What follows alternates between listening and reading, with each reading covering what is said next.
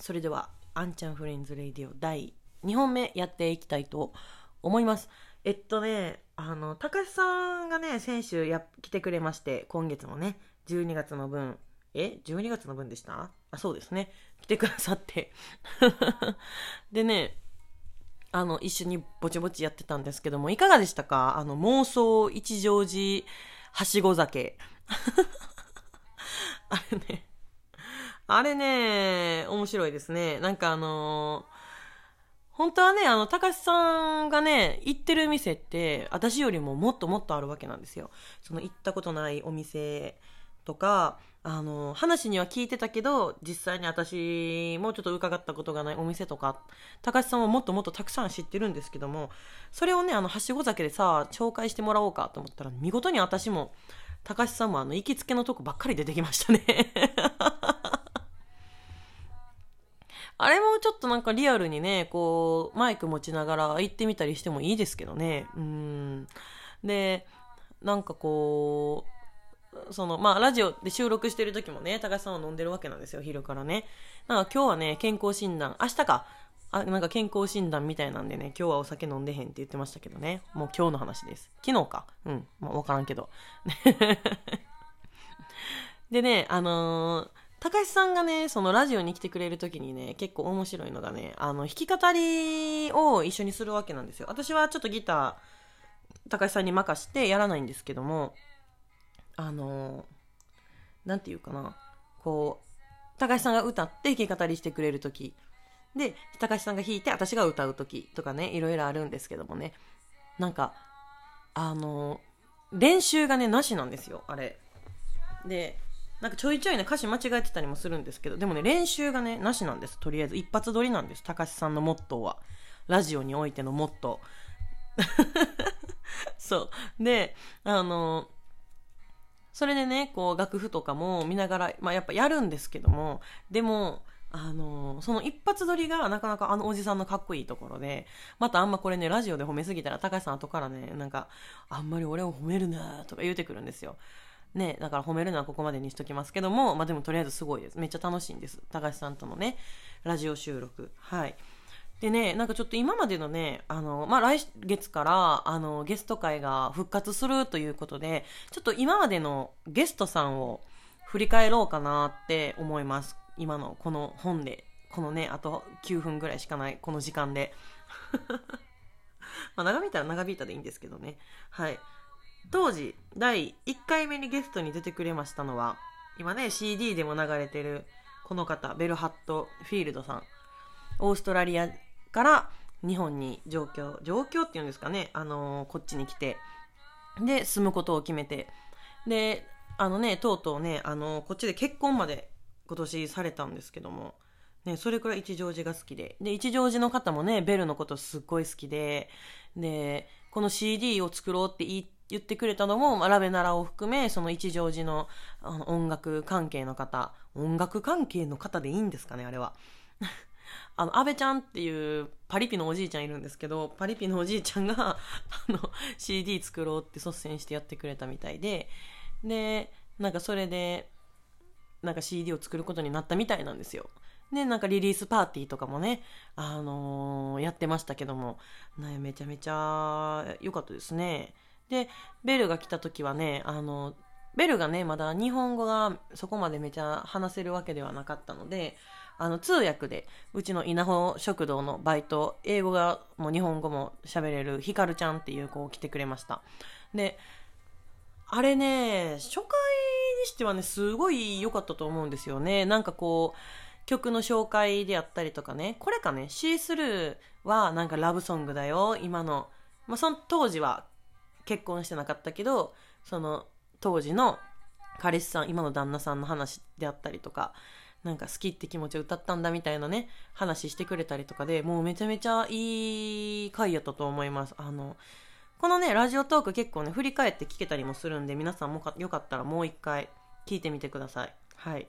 んで、第2回目ラジオが高橋さんですね。2回目っていうか2回目のゲスト会が高橋さんです。はい。何の話したかな？高橋さんと。多分ね、今、のこのゲストで月1で来てくれる話とそんない変わりない話やと思うんですけども、あのね、注目してほしいのが、その初回の高橋さんと最近出てるあの高橋さんのね、喋り方が全然変わってきてるんですよ。あの、こなれてきたっていうか 上手くなってきたんですよね、高橋さんも。月1やのに。はい。で、第3回目ゲスト会が、えー、ものやかな？ものやか。拓司くんですね。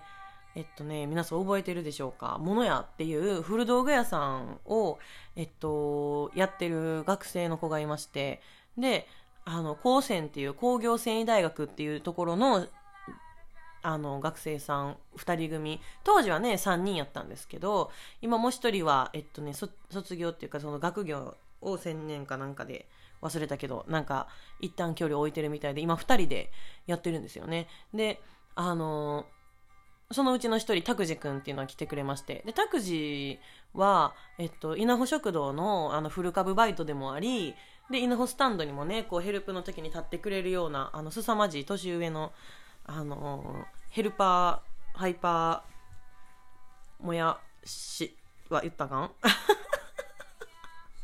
頼りになるお兄さんなんですけども、えっと、ね、物屋の話を聞いたりとか。で、当時は、物屋は、えっと、経文社の隣にある小さいビルの地下で営業してたわけなんですよ。えっとね、マンホールがね、見上げたら、見上げた天井にマンホールがある話やったりとか、やっぱどういうものに価値があるか、とかどういうものに価値をつけて古道具をね、あ、なんか順番間違えたわ。えっと、古道具を、にどういう価値をつけて売ってるかですね。合ってますでしょうか？日本語の方。はい。最近なんか早口やねんな、私。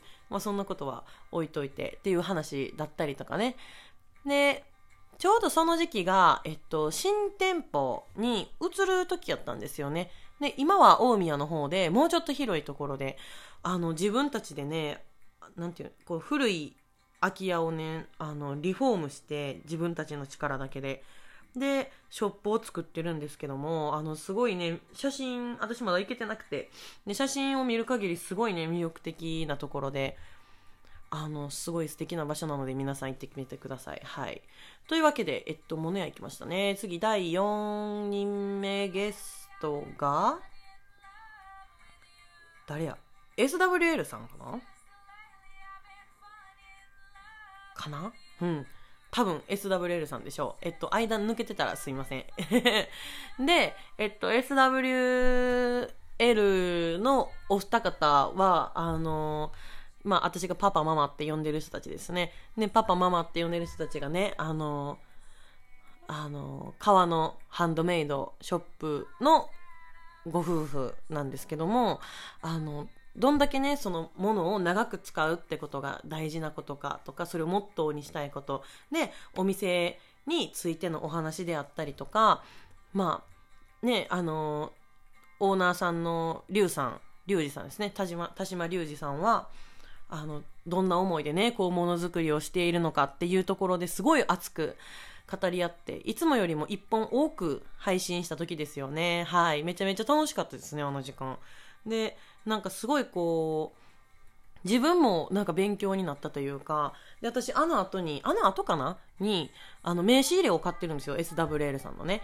で、やっぱこう使ってるとね、あの、リュウさんのね、話がすごい分かってくる、あの、趣をね、今、こう、時を重ねるごとに名刺入れと共に過ごしてますけども、ちょっとこうね、傷がいったりとかね、だんだん色がね、こう落ちてきたりするのもめちゃめちゃ味な話もしていますので、よかったらぜひ、あの、リュウさんの分も聞いてください。はい。